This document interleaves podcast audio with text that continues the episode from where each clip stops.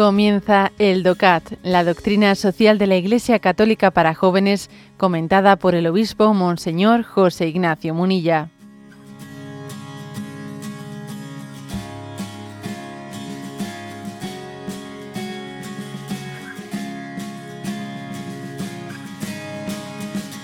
Nos toca el punto 17 del DOCAT, que brevemente lo leo. Hay un sentido y un, perdón, una pregunta.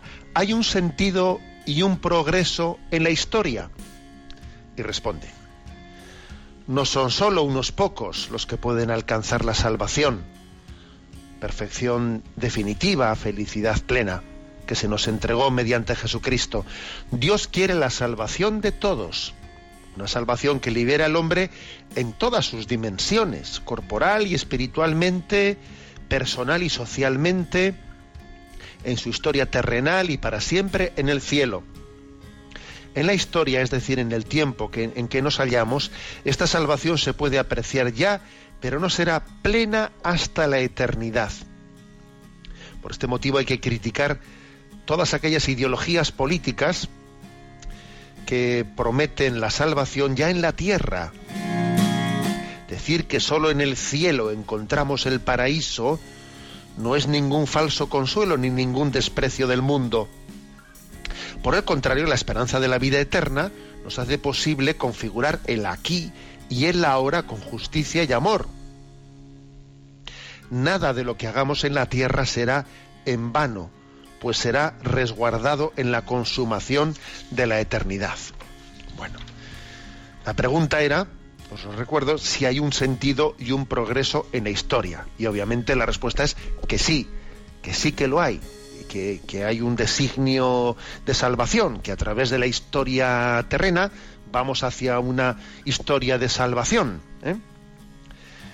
Eh, lo que ocurre es que tampoco hay que, hay que confundir ¿eh? la historia la, historia terrena y la historia de la salvación. Están implicadas, pero tampoco las confundamos una con la otra.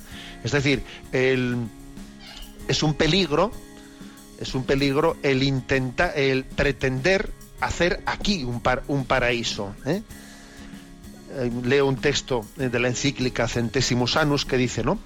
Cuando los hombres se creen en posesión del secreto de una organización social perfecta que hace imposible el mal, piensan también que pueden usar todos los medios, incluso la violencia o la mentira para realizarla. Entonces la política se convierte en una religión que cree ilusoriamente que puede construir el paraíso en este mundo. Y eso es tremendo.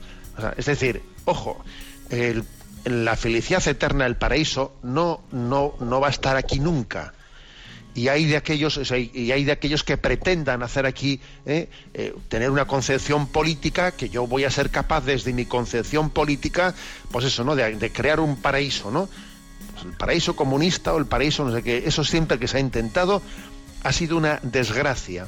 Siempre que ha pretendido el hombre hacerse un paraíso en el estado se ha convertido en un infierno ¿eh? los políticos que han diseñado un estado que sea un paraíso en el que eso ha sido un infierno. Luego, digamos que, que tenemos que ser humildes y saber que, que la felicidad en esta vida, la justicia en esta vida, siempre será imperfecta, siempre será imperfecta. ¿eh? Y que la justicia y la felicidad plena la vamos a tener en el cielo. Y aquí tenemos que pues, luchar, trabajar, pues por vivir lo posible, ¿eh? lo posible, sabiendo sabiendo que la capacidad humana mm, de, buscar esa plenitud es limitada, es limitada. ¿eh?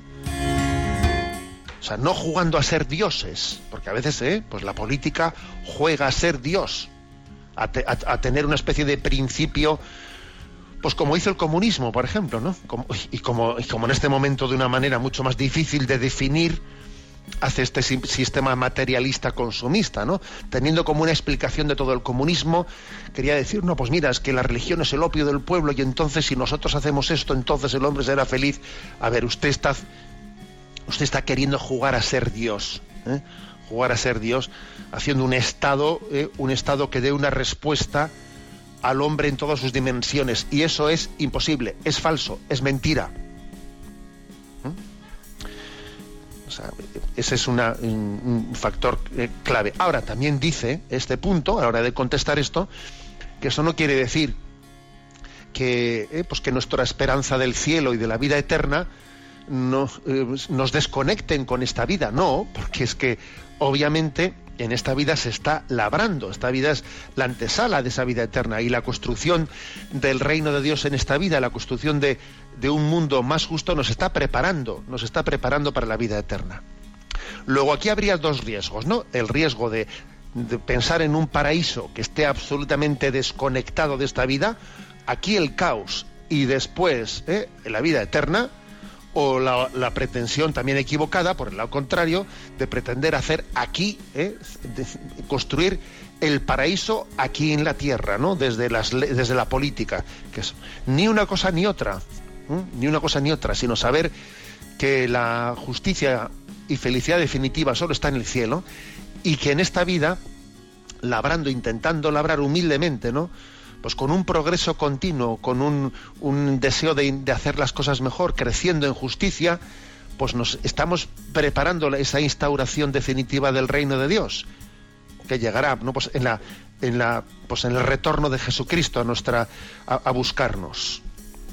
Y esto, y esto es para todos, no es, no es una especie de, de privilegio reducido para un grupo, no, para un grupo especial de elegidos, no, es para todos. Todos estamos llamados a participar y a contribuir en esta, pues, en, esta humilde, ¿no? Eh, en esta humilde instauración del reino de Dios que acontece en esta vida. Cada vez que decimos, ven Señor Jesús. Bueno, esta es la explicación ¿eh? del punto 17 del DOCAT.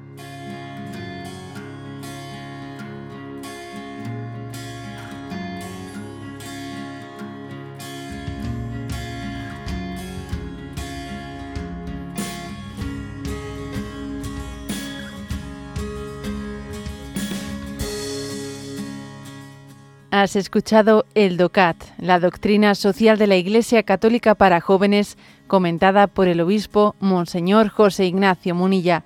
Encuentra todos los audios en radiomaria.es.